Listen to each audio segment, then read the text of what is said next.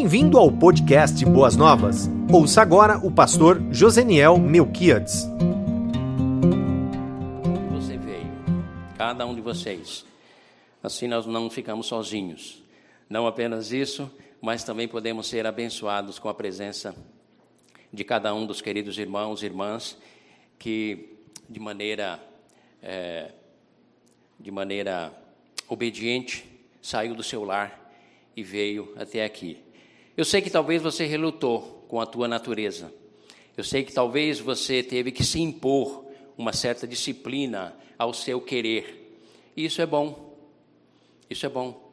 Porque a vida cristã, como vamos aprender aqui no dia de hoje, nessa noite, considerando sobre o povo de Israel e o quanto eles precisaram aprender, serem instruídos por Deus para viverem, colocarem a sua fé em ação, uh, isso requer de nós algumas disciplinas. É muito interessante isso. Nós, é, é, sul-americanos, nós somos muito emotivos, nós somos muito levados pela emoção. E gostamos de textos quando ele nos diz assim, porque Deus olha aquilo que é feito do coração, né?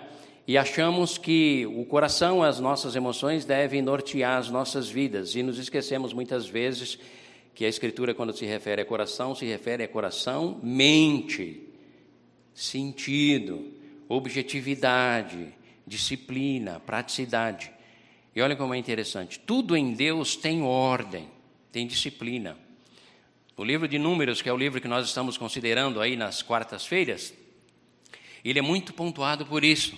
Senso, por isso que chama Números. Na verdade, em hebraico, ele é no deserto, significado deste livro, porque ele narra toda a trajetória do povo hebreu passando pelo deserto. E o que nós mais encontramos é um, é um Deus zeloso, ordeiro, que estabelece a cor da cortina, o tamanho da cortina, o espaço, a bacia, onde o sangue deveria ser colocado, o candelabro. Ele estabelece os mínimos detalhes que você diz assim, para nós, a impressão que dá é que não faz muito sentido. Mas quando você vai estudar cada detalhe desse, você vai uh, aprender que de maneira didática, de maneira instrutiva e disciplinada, Deus está apontando para o Messias. Deus está apontando para a palavra dele. Ele está apontando para a sua própria divindade, se auto-revelando aquelas, aquelas pessoas. Então, parabéns você que disciplinou a tua mente o teu corpo e está aqui conosco. E o nosso desejo que você esteja de corpo, alma e espírito, não esteja preocupado com a quinta-feira. Deguste esse momento. Nós estamos aqui. E diga sempre assim: Senhor, fala ao meu coração. Sabe por quê? Porque às vezes eu não sou muito disciplinado. Eu vou à igreja quando eu sinto vontade de ir. Quando eu deveria dizer para mim, eu vou à igreja porque Ele é digno de receber todo o louvor e toda adoração. Eu imponho a mim mesmo essa condição e ela se torna uma forma de nortear os meus sentimentos, os meus pensamentos e as minhas iniciativas.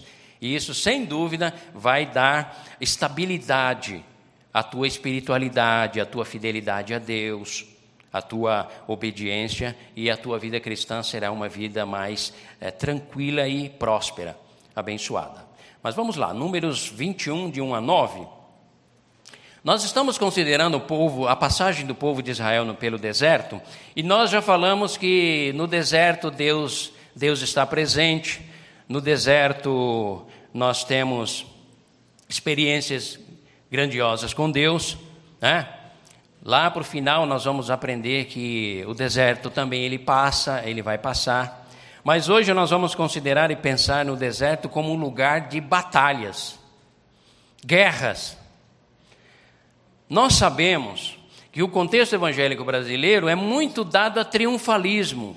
Eu, eu chamo de triunfalismo pueril. É você estabelecer pensamentos positivos na tua mente como se Deus agisse somente no sim. Mas Deus age no sim e no não, porque o não de Deus é sim e o sim de Deus é sim. Mesmo quando nós recebemos a instrução de que a nossa palavra deve ser sim, sim e não, não. Mas para Deus, o sim é sim e o não de Deus também é assim, porque nele está tudo aquilo que é de melhor para as nossas vidas. Né? Então, nós vamos aprender, vamos aprender hoje, vamos relembrar, na verdade, períodos na história de Israel onde batalhas surgiram. E nós vamos aprender ah, que, mesmo em meio a essas batalhas, a essas guerras, é, aliás, é exatamente nesses contextos de batalhas e de guerras que a nossa fé, que a fé daquele povo estava sendo provada, colocada em ação, amadurecida, fortalecida.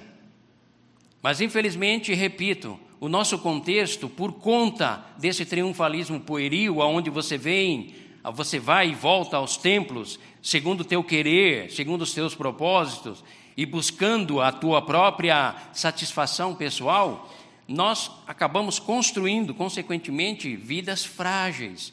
Então, hoje é comum você adere a um ministério, a Igreja Batista Boas Novas, num, num mês, daí a dois meses você já começa a não participar mais, e daí a seis meses, de repente, você desaparece sem dar a mínima satisfação porque de repente não satisfez a expectativa triunfalista que há no teu coração. Não queremos construir isso. Aliás, não temos, não é nem que não queremos, não temos da parte de Deus autorização para construirmos. Temos autorização da parte de Deus, sim, para construirmos a igreja dele sobre a rocha e não sobre a areia. Porque sobre a areia é fácil, mas a água e o vento logo levam embora. Sobre a rocha dá mais trabalho. Sobre a rocha, construir sobre a rocha requer é, mais persistência, mais continuidade nos nossos, nas nossas intenções, nos nossos projetos e na nossa, na nossa própria consagração. Então, no deserto, nós temos guerras, batalhas e lutas. E é muito interessante nós observarmos, antes de ler o texto, que há muita similaridade entre a peregrinação do povo hebreu por, pelo deserto com a vida cristã a qual nós abraçamos. Há tanta relação uma coisa com a outra que o próprio Novo Testamento, no, no livro de Hebreus, nós encontramos ressalvas, textos chamando a atenção nossa para aprendermos a acertarmos como o povo hebreu acertou e evitarmos os erros que eles cometeram no deserto. Por isso eles são as nossas, os nossos referenciais. Ou seja, nós temos muito mais possibilidade de acertar do que eles assim o tiveram, porque eles não tinham referência. Nós temos. É eles. E o livro de Hebreus nos chama a atenção. Mas, infelizmente, Hoje, quando nós começamos a citar um texto bíblico e pedimos para que a congregação complete, a maior parte da congregação tem grandes dificuldades. Isso tudo, queridos, nos torna vulneráveis às batalhas. E aí, ao invés de triunfarmos quando as batalhas e as guerras surgem, nós acabamos fracassando. É por isso que Jesus diz: vocês erram por não conhecerem as Escrituras e nem o poder de Deus, porque são as Escrituras que dão testemunho de mim. Examinai as Escrituras, porque vós cuidais ter nelas a vida eterna. Números 21, de 1 a 9. Os irmãos me acompanhem, por favor. Quando o rei cananeu de Arade, que vivia no Negueb, soube que Israel vinha pela estrada de Atarim, atacou os israelitas e capturou alguns deles. Então Israel fez este voto ao Senhor: Se entregares este povo em nossas mãos, destruiremos totalmente as suas cidades. A ideia é de consagraremos. Tá? O Senhor ouviu o pedido de Israel e lhes entregou os cananeus. Israel os destruiu completamente, a eles e as suas cidades, de modo que o lugar foi chamado Ormá.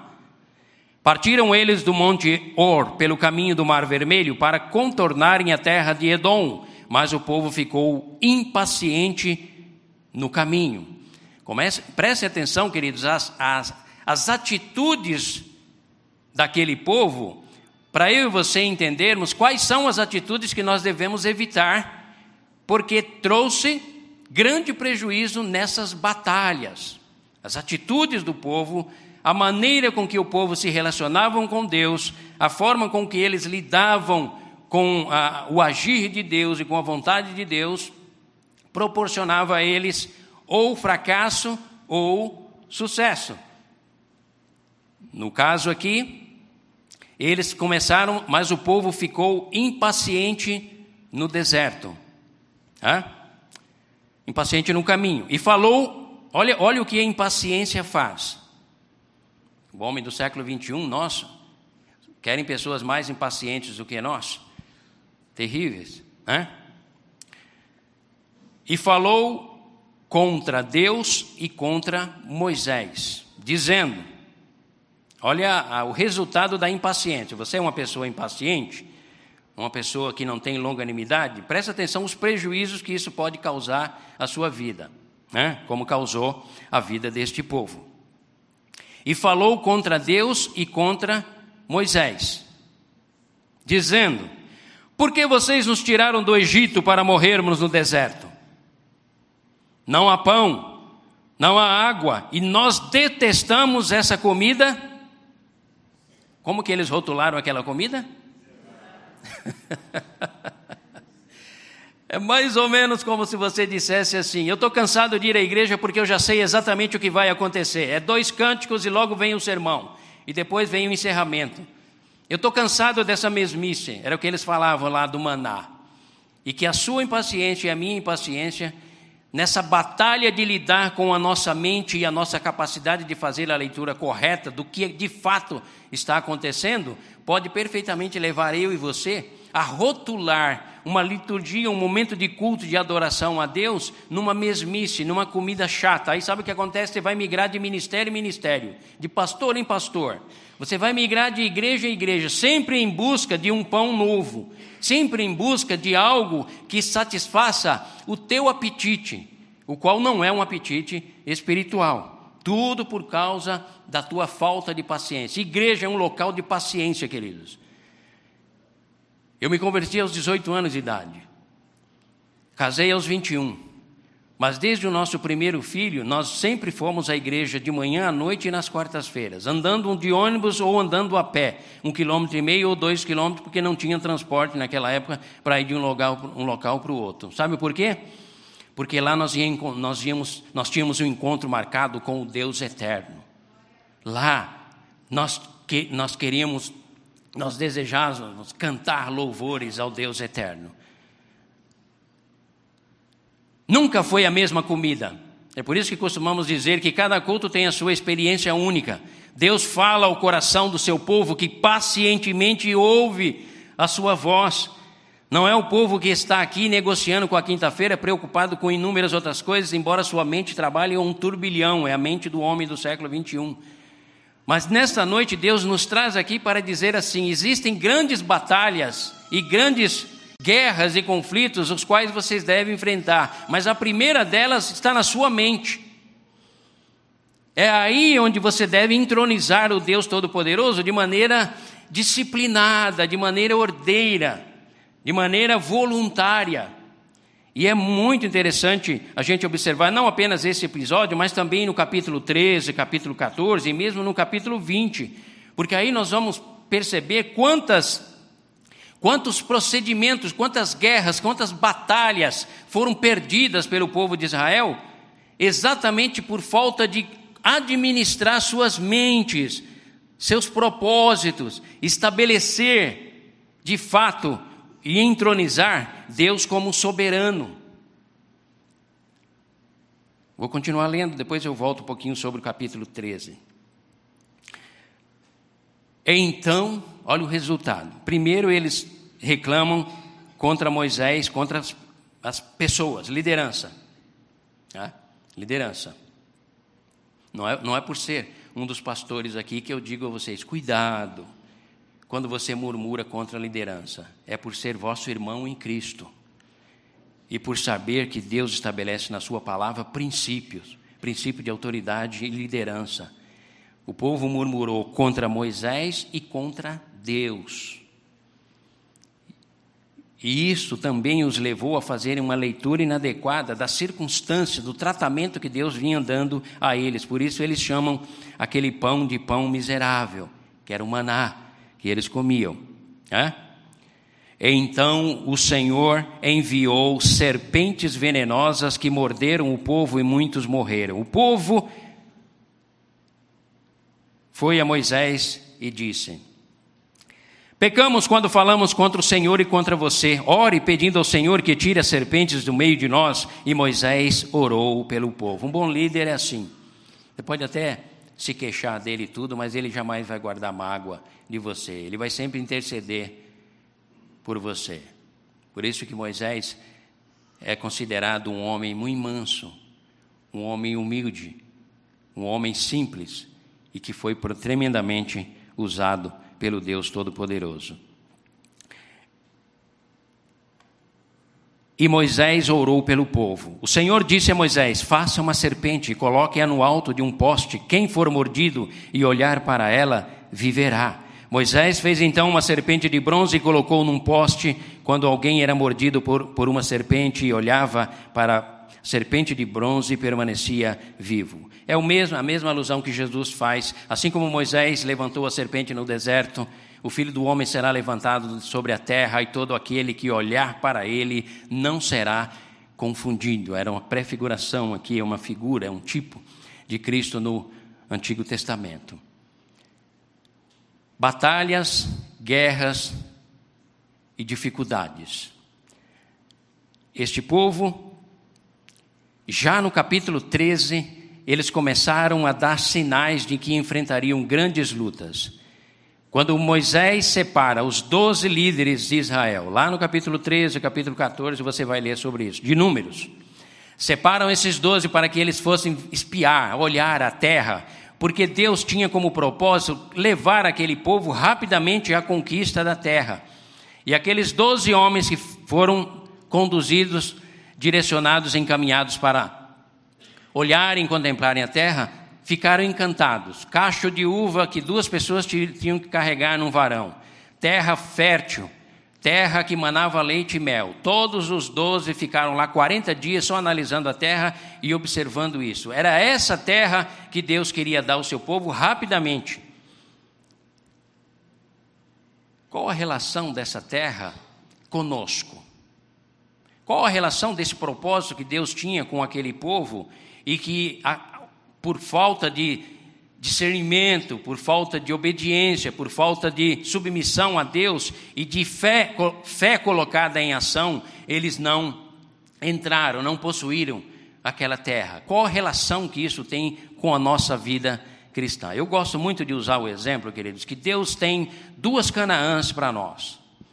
Ele tem a Canaã celeste, na verdade, na verdade vos digo: quem ouve a minha palavra e crê naquele que me enviou tem a vida eterna, não entrará em juízo, mas já passou da morte para a vida.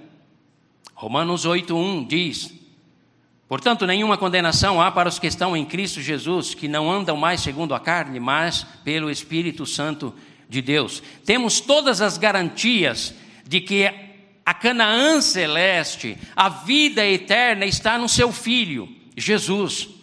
Basta olhar para Ele e, arrependido dos nossos pecados, colocando-os diante dele, ele já nos concede o perdão. Perdão esse que está vinculado, por ser Ele o mesmo ontem, hoje e eternamente, portanto, Ele é Deus, portanto, o seu perdão nos é concedido no passado, no presente e no futuro. Por isso, não há mais nenhuma insegurança. Quem poderá nos separar do amor de Deus? A tribulação, a fome, a angústia, a miséria, a nudez, a espada, o perigo, nenhuma criatura pode nos separar. Temos todas as garantias dadas por Deus de que existe uma Canaã celeste, uma vida eterna que está no seu Filho. E é pela fé nele, nós recebemos de Deus, porque quando ouviste o evangelho da vossa salvação e nele crestes, foste selado com o Espírito Santo da promessa, Efésios 1,13. Temos inúmeros textos que nos garantem de que a eternidade já foi conquistada, porque ele esteve lá e está lá, intercedendo ao Pai, está à direita do Pai, intercedendo por nós.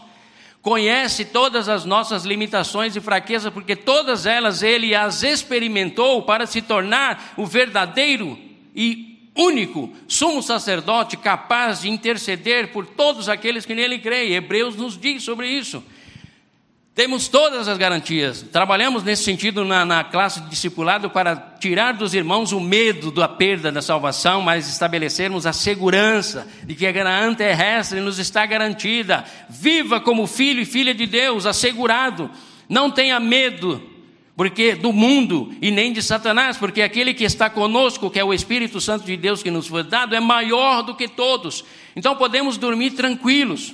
Mas Gosto de chamar que há uma meta, há um objetivo ao qual Deus estabelece, estabeleceu para o povo de Israel e estabelece para cada um de nós que compunhamos a sua igreja, fazemos parte da sua igreja, é a Canaã terrestre.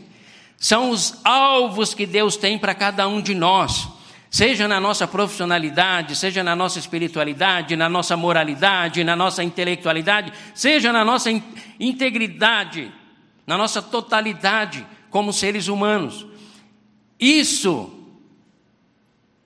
essa, esse alcance do qual eu chamo, aprendi há muitos anos atrás a chamar de Canaã terrestre, amados, isso passa por lutas e batalhas. E o alcance dessa Canaã terrestre depende da sua e da minha atitude para com Deus. Podem ter certeza, queridos. Podem ter certeza. Quando olhamos a história de Israel, do povo hebreu, até os dias de hoje, esse povo sobrevive à base de lutas, guerras e batalhas. Seja em 48, quando foi instituído, foi criado o Estado de Israel, seja no período do Vale de Ossos Secos de Ezequiel, quando veio a diáspora, a queda de Jerusalém pela Babilônia, seja pela queda do reino do norte da Síria, quando foi invadida lá por 722 a.C., toda a história desse povo é pontuada por guerras, conflitos e batalhas.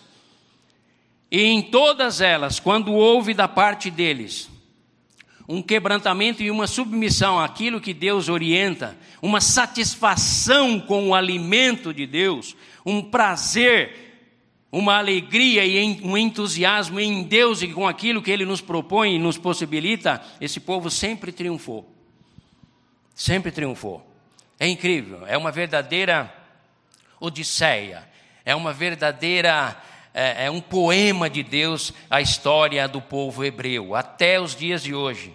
Nós, a igreja cristã, principalmente brasileira, pouco valorizamos a história de Israel porque nos foi dito muitas vezes de maneira equivocada, como se nós, igreja, anulássemos a história hebraica. Não, não.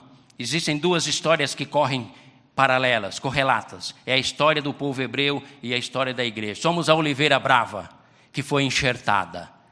A oliveira genuína e autêntica são eles, porque deles vieram a lei, deles vieram os profetas, deles vieram os mandamentos, deles vieram a ordem social, deles vieram o Messias. E esse povo então atravessa todas essas batalhas e com eles nós vamos aprender quando podemos ser bem-sucedidos e quando corremos o risco de ser mal sucedidos. Voltando lá ao capítulo 13, nós vamos observar ali que os espias trazem um relatório, dez deles um relatório negativo, dez deles trazem uma propaganda negativa um marketing que pesou contra. Somente dois deles, Josué e Caleb, que trouxeram informações positivas. E olha o resultado de tudo isso, nessa batalha, nessa guerra de informações. Hoje, hoje, século 21, nós vivemos a guerra da informação, queridos, os fake news e tantas outras informações que de repente geram medo, pavor, ansiedade, insegurança na sua e na, e na, na minha vida, nas nossas vidas, mas essa guerra de informações, ela é muito antiga. Ela é muito antiga, ela foi instrumento de guerra durante muitas batalhas, seja na Segunda Guerra Mundial ou na Primeira Guerra Mundial, a guerra de informações, ou mesmo na Guerra Fria entre a América e a Rússia. Então é comum, e as Escrituras também nos falam, que as informações inadequadas trazidas pelos dez provocou pânico e o povo, ao invés de crer nas promessas do Deus que atravessou o Mar Vermelho, que conduziu eles, viram os carros de Faraó sendo sucumbir no, no mar, com todos os milagres visíveis. É por isso que, irmãos queridos, não ande atrás de milagres, Ande atrás da revelação do Espírito Santo no seu coração, porque milagre é transitório e é passageiro, e a sua mente logo esquece. Nós devemos depender da ação reveladora do Espírito Santo de Deus, porque é Ele que trabalha na nossa mente e no nosso coração, nos iluminando. E nessas batalhas que nós venhamos a enfrentar, é Ele quem vai ser a força motora que vai nos dar a capacidade de uma leitura correta da vida, do mundo, do coronavírus, que está aí batendo as portas de todas as nações. E você tem duas alternativas: ou você se faz de mal, mal informado, ou você entra em pânico e desespero. Agora só existe uma posição serena para aqueles que dizem: Posso todas as coisas naquele que me fortalece. E a minha vida está escondida com Cristo em Deus. Quando Cristo, que é a nossa vida, se manifestar, seremos semelhante a Ele. No amor não há temor. Antes, o perfeito amor lança fora o temor, porque o temor traz consigo o medo. E Deus não nos deu o espírito de covardia, mas sim de ousadia e avanço. Seguir em frente. Mas fato é que esses, esses, esses dez trouxeram essas informações. Nessa batalha de informação, nós, eles tiveram inúmeras, inúmeras batalhas, inúmeras guerras. Mas nessa batalha aqui de informações, onde dez disseram, não, lá tem Anak, tem os, os, os, os, os gigantes lá de quase três metros de altura. Lá tem fruto bom, mas também tem muitas lutas e dificuldades. Quando na verdade Deus estava colocando eles diante de uma realidade dura, difícil, mas para que a fé deles fosse colocada em ação mas só dois deles é que olharam além dos obstáculos, olharam e enxergaram a vida além da aparência realidade. Porque nós não nos detemos ao mundo aquilo que é visível, porque o que é visível é temporário, mas nós nos atentamos para aquilo que é eterno. Isso é Paulo escrevendo lá aos Coríntios no capítulo 4, lá no finalzinho do capítulo 4. Primeira batalha que aqueles homens, aquele povo enfrentou e que eu e você enfrentamos nos dias de hoje é a batalha das informações. Segunda batalha que nós enfrentamos é a leitura que fazemos, a aquisição que fazemos das informações que recebemos. Aquele povo, nessa batalha de informações, se deixaram levar pelos dez. E é interessante, você vai ler lá o, capítulo 13, diz que eles gritaram e choraram a noite inteira, angustiados, parecendo nós do século 21. Dizemos que cremos em Deus, mas se vem um sussurro de demissão no meu mercado de trabalho, na minha área de trabalho, eu já entro em pânico. Fico desesperado e angustiado. Quando é, deveria ser um momento onde você diz: cumpro todas as minhas obrigações profissionais. Sou um profissional extremamente dedicado, mas não dependo da minha empresa. Dependo do Deus a quem sirvo, porque Ele é o Senhor. Ele é aquele que diz: Eu sou o que abro e ninguém fecha, e sou aquele que fecha e ninguém abre. Eu sou o Alfa e o Ômega, o princípio e o fim de todas as coisas. Mas, de repente, no momento onde a minha fé, a sua fé deveria ser colocada em ação, vem o abatimento. E quando a resposta não sai rápido, a tua atitude é semelhante à atitude do povo hebreu. Começa então a murmurar, a reclamar e começa a procurar e a inventar as suas devidas respostas. Quando na verdade a resposta deveria ser a mesma resposta de Josué e Caleb. Há frutos sim, há gigantes lá sim, mas o Senhor nos dará a posse desta terra e nós a conquistaremos. Mas não foi isso que aconteceu. Olha, olha que interessante, irmãos. Eu sei disso, eu sou eu, eu, eu, estou na igreja de Jesus já há muitos anos e, e já, já vi inúmeras pessoas que as suas vidas entram num ciclo de deserto.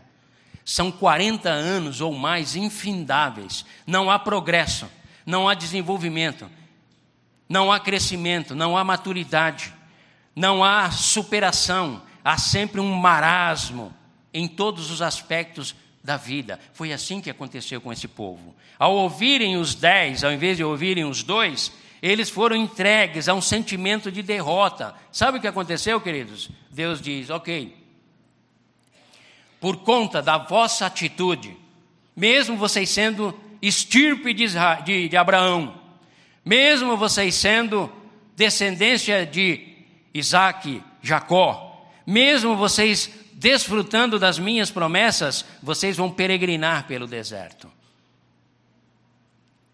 E não vão entrar na Canaã terrestre. Não vão alcançar os meus objetivos. Porque os meus objetivos, os alvos sublimes que eu tenho para o meu povo, seja o povo de Boas Novas ou os hebreus daquela época, passa pela obediência e a submissão e a fé absoluta no Deus eterno. É inegociável, queridos.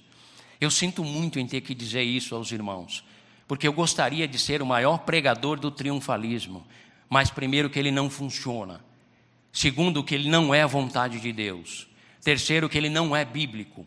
O que é bíblico é exatamente Deus nos chamando a atenção para que enfrentemos a realidade das batalhas e das guerras as quais, nas quais as nossas vidas se encontram, mas lancemos mão das armas da justiça, das armas que genuinamente Deus coloca à nossa disposição. E nesta noite, Deus desafia eu e você a pensarmos no seguinte: eu preciso ser um homem ou uma mulher mais disciplinado para com Deus. Eu preciso conhecer mais a Sua palavra. Porque sem o conhecimento da palavra de Deus, eu vivo do achismo e eu passo a tomar decisões nas minhas vidas, na minha vida, decisões à semelhança das decisões que foram tomadas pelo povo hebreu. Eu preciso conhecer mais o Deus a quem eu sirvo. Eu preciso ser mais fiel a, ao Deus a quem eu digo que adoro e que é prioridade na minha vida. Eu preciso entender o que é ser e fazer parte do corpo vivo de Jesus na face da terra, que é a sua igreja. Eu preciso exercitar mais a minha fidelidade, além da verbalização do louvor que dedico a Deus, a minha fidelidade nos meus dízimos, ofertas e nas minhas contribuições, porque elas mensuram, elas dão conotações reais e mensuráveis à fé abstrata que eu declaro no meu coração e na minha vida. Mas, pastor, o que isso tem a ver com as batalhas, amados? São essas batalhas que são iniciadas na nossa mente, que determinam o, o sucesso ou o fracasso da nossa vida cristã. E Deus, mais do que nós, tem interesse em construir, em forjar em cada um de nós a imagem do seu filho, em adoração, em louvor, em exaltação em submissão a Ele como Deus Todo-Poderoso. Por conta dessa desatenção por parte do povo hebreu, lá no capítulo 13, nós encontramos eles então peregrinando, sofrendo e, além do mais, recebendo da parte de Deus a seguinte afirmativa: Amados, não sou eu, é a afirmação do próprio Deus. Todos que nasceram no deserto entrarão na terra os demais que saíram do Egito, nenhum entrará na terra que eu prometi por juramento aos vossos pais, porque me colocaram à prova, tentaram, disseram no meu rosto: Tu não és capaz de nos dar pão.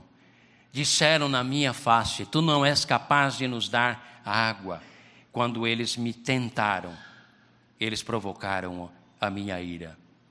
Infelizmente, até mesmo Arão e Moisés, por conta das águas de Meribá, capítulo 20 do mesmo livro de Números, também sofreram consequências danosas de não entrarem na Canaã terrestre. Não alcançaram os objetivos que Deus tinha para aqueles, para aquele povo e também para Moisés e Arão. Amados, nós precisamos do temor e do tremor de Deus nos nossos corações, porque nós, igreja do século 21, estamos muito atrevidos, estamos muito ousados, por não conhecerem a majestade, a glória, a grandeza e o esplendor do Deus de Abraão, Isaque e Jacó. Batalhas, lutas, Quando havia submissão por parte daquele povo, eles experimentavam com grande sucesso, com grande êxito, a, a destruição dos seus inimigos. E isso veio até, até, os dias, até os dias de hoje.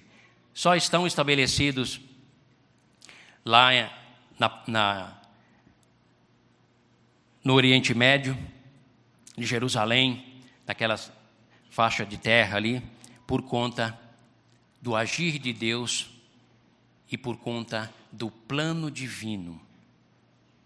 Mas muitas das derrotas que aquele povo experimentou também fazem parte de nós, povo de Deus, da sua igreja.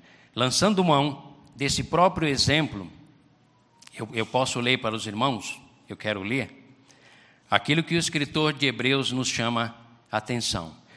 Porque eu sei que muitas vezes, quando se trata de relatos históricos, nós dizemos assim: isso é lá do tempo da lei, nós estamos no tempo da graça. E no, no tempo da graça, nós estamos livres de todas essas coisas. Grande engano, amados. Grande engano. O nosso Deus é um fogo consumidor, diz o escritor de Hebreus. E ele é fiel em toda a sua palavra e o será até o fim dos tempos. Então, escrevendo, o, o autor de, de Hebreus, escrevendo no capítulo 3, capítulo 3 de Hebreus, de 7 a 19, ele vai nos dizer assim: Assim como diz o Espírito Santo, ponto e vírgula. Hoje, se vocês ouvirem a sua voz, não endureça o seu coração. Pastor, não gostei do sermão hoje. Ele não falou as minhas emoções. Pastor, eu não gostei, a palavra hoje foi muito dura. Ela não corresponde à imagem que eu tenho de Deus. Porque se Deus é amor, Ele sempre nos, vai nos cuidar e proporcionar sempre o melhor para nós. A questão é que muitas vezes o melhor para nós é o chicote, é a repreensão é a admoestação. Não endureçam o coração. Hoje, se vocês ouvirem a sua voz, não endureçam o coração, como na rebelião durante o tempo de provação no deserto. Tempo de provação, tempo de batalhas, tempo de guerra. Onde, lá no deserto, os seus antepassados me tentaram, pondo-me à prova apesar de durante 40 anos terem visto o que eu fiz. Por isso, diz o Senhor, fiquei irado contra aquela geração e disse: os seus corações estão sempre se desviando e eles não reconheceram os meus caminhos. Assim, Jurei na minha ira, diz o Senhor, jamais entrarão no meu descanso. Descanso era Canaã, aonde Deus quis levar o seu, o seu povo. Descanso é onde a vontade soberana de Deus é cumprida. É ali que está o descanso. Aí ele vai chamar atenção. Cuidado, irmãos, para que nenhum de vocês tenha coração perverso e incrédulo que se afaste do Deus vivo. Isso é Novo Testamento, viu, queridos? Não é a antiga aliança, não. É o escritor de Hebreus.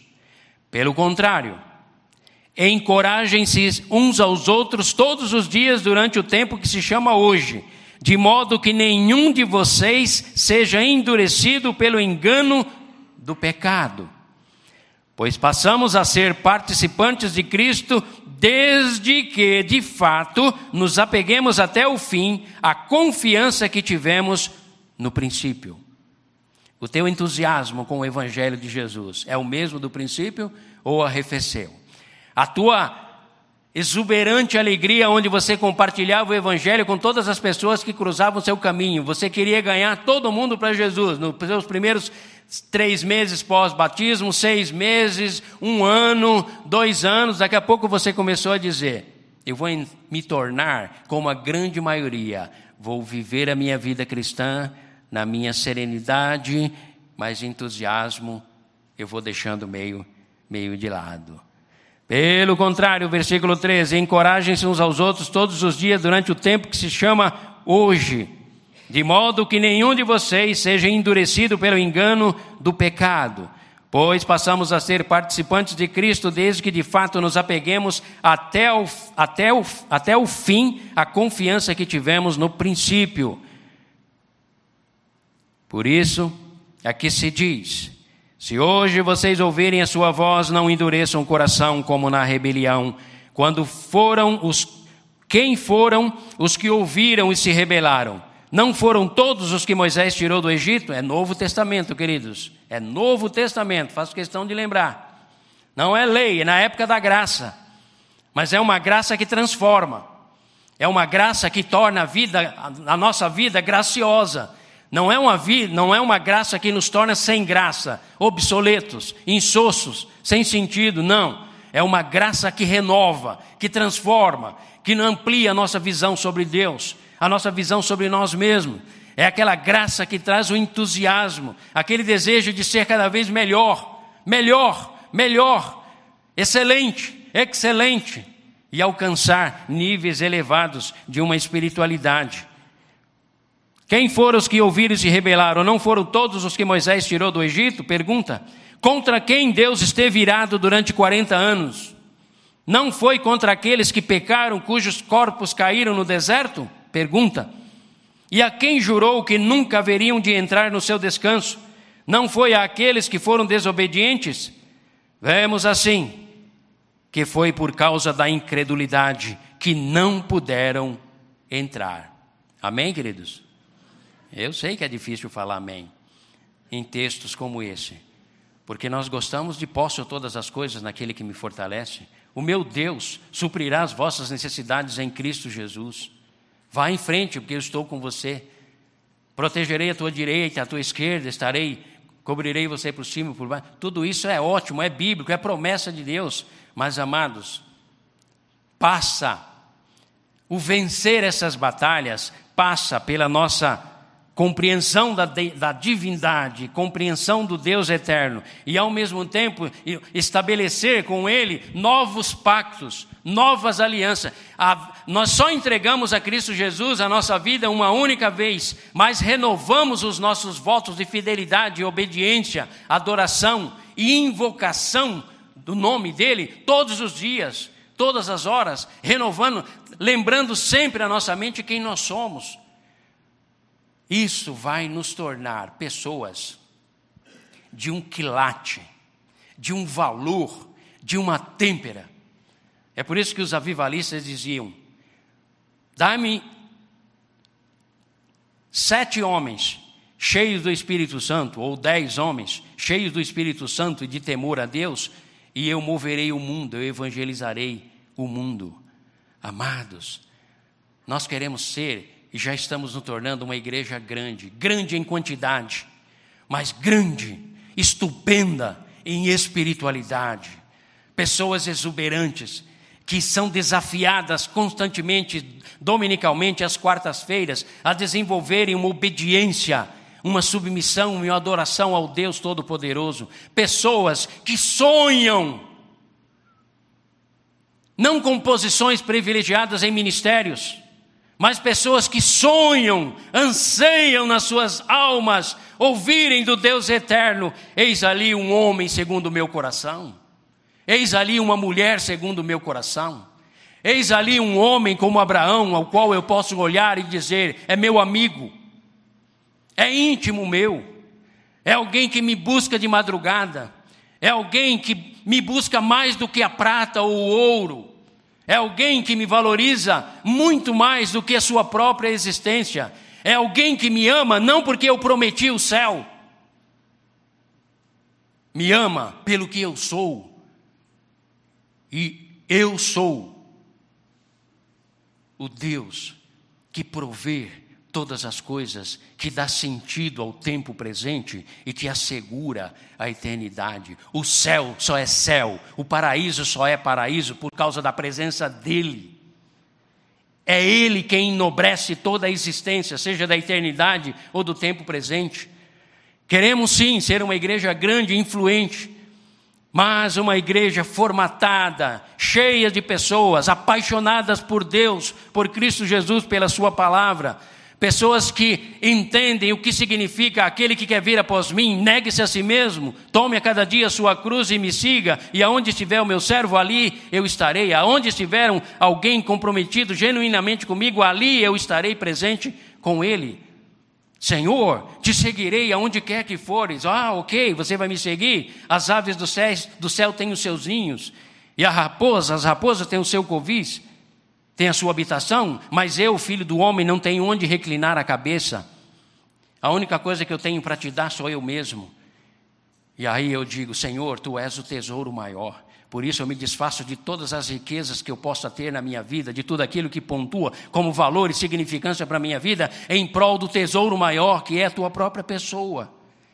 São essas pessoas que triunfam nas batalhas, são essas pessoas que recebem informações, mesmo que não sejam informações positivas, mas negativas, mas decodificas e não fundamentam as suas vidas nelas, mas estabelecem o marco do triunfo e continuam triunfando nele, em Cristo Jesus, porque é através dele que nós triunfamos sobre todas as coisas. É claro que queremos ser uma igreja grande e vamos nos tornar cada vez maior, uma igreja influente, formada por pessoas genuinamente 100% comprometidas, comprometidas com o reino de Deus, comprometidas com a fidelidade de horário, comprometidas com o Deus eterno, declarando, levantando a bandeira do Evangelho, dizendo: Porque eu não me envergonho do Evangelho de Jesus Cristo, porque é o poder de Deus para a salvação de todo aquele que crê. Aprendi, aprendi a me contentar-me com todas as circunstâncias, sem perder a capacidade de desejo de progresso e desenvolvimento. Claro, as ambições medidas, mensuráveis, saudáveis, é necessária para a vida humana, mas existe algo que a minha alma ambiciona mais. Ainda que a figueira não floresça, ainda que não haja fruto na vide, ainda que o curral falte o rebanho, eu me alegrarei no Senhor, exultarei no Deus da minha salvação, porque a quem tenho eu nos céus, além de ti, e na terra não há nada, Senhor, que eu deseje mais do que a tua presença. Esses sentimentos, estas convicções, sendo pontuadas na minha e na sua vida, as batalhas serão vencidas. Você vai triunfar sobre o negativismo da tua mente. Você vai estabelecer novos propósitos na sua vida. Você vai receber o aplauso divino da parte de Deus, a aprovação. Você vai receber o selo verde de Deus. E você vai ouvir dele lá na reta final. Quando ele vier com os seus santos anjos na sua glória e arrebanhar pelos quatro cantos da terra, e dirá: Vinde, povo meu, vinde para o meu banquete. Venham vocês que creram, vocês que abriram mão, vocês que renunciaram a si próprio, que renunciaram às suas ambições em prol da minha glória. Você que não negociou com o pecado para não desfrutar dos prazeres e das conquistas deste mundo por causa da glória dele. Vinde, você que foi comprometido literalmente comigo, você que sempre declarou o meu nome, não apenas verbalizado, mas na essência da sua alma. Vinde, benditos de meu Pai, possuí por herança o reino que vos está preparado desde a fundação do mundo. Ah, queridos, essa é a Canaã terrestre. É quando eu e você receberemos o selo de Deus dizendo: ali está um homem e uma mulher, fiel, e que pagou o preço da sua fidelidade, venceu as batalhas da vida, venceu o medo, venceu a indiferença, manteve a sua convicção, guardou o seu bom tesouro. Entre, entre para o banquete do Cordeiro, porque há um reino que vos está preparado desde a fundação do mundo. Porém, porém, ser fiel até o fim, e eu lhe darei a coroa do triunfo, a qual está pre preparada e reservada para todos aqueles que levantaram o nome de Yahvé, o Senhor dos exércitos, o Deus eterno, o seu Cristo, o Messias, o Redentor, o seu Espírito Santo, o eterno Deus conosco. Levantou essa bandeira, o mais alto, e se for necessário, deixou a sua cabeça rolar, como tem acontecido em tantos países onde a perseguição é tremenda. Irmãos queridos, vivemos um tempo de paz. Desfrute esse tempo de paz na nação brasileira, tendo paz com Deus, tendo paz consigo mesmo e vivendo a exuberância que Deus quer proporcionar. Mas passa pela minha obediência, pela sua obediência, pela minha fidelidade e a sua fidelidade. Não se preocupe. A tua eternidade está garantida porque Cristo Jesus esteve lá. Mas o tempo de peregrinação pelo deserto desta vida, onde as guerras e as lutas eu e você enfrentamos, Deus diz: Eu serei contigo, desde que tu proclames o meu nome no íntimo da tua alma e me ames de todo o coração. Amarás, pois, ó Israel, ao Senhor teu Deus de todo o teu coração, de toda a tua alma, de todo o teu entendimento, de toda ou 100% das tuas forças. Ouve, ó Israel, o Senhor nosso Deus é o único Deus. Você ouviu o podcast Boas Novas? Que Deus te abençoe e nunca se esqueça que, em Boas Novas, a gente sempre se encontra.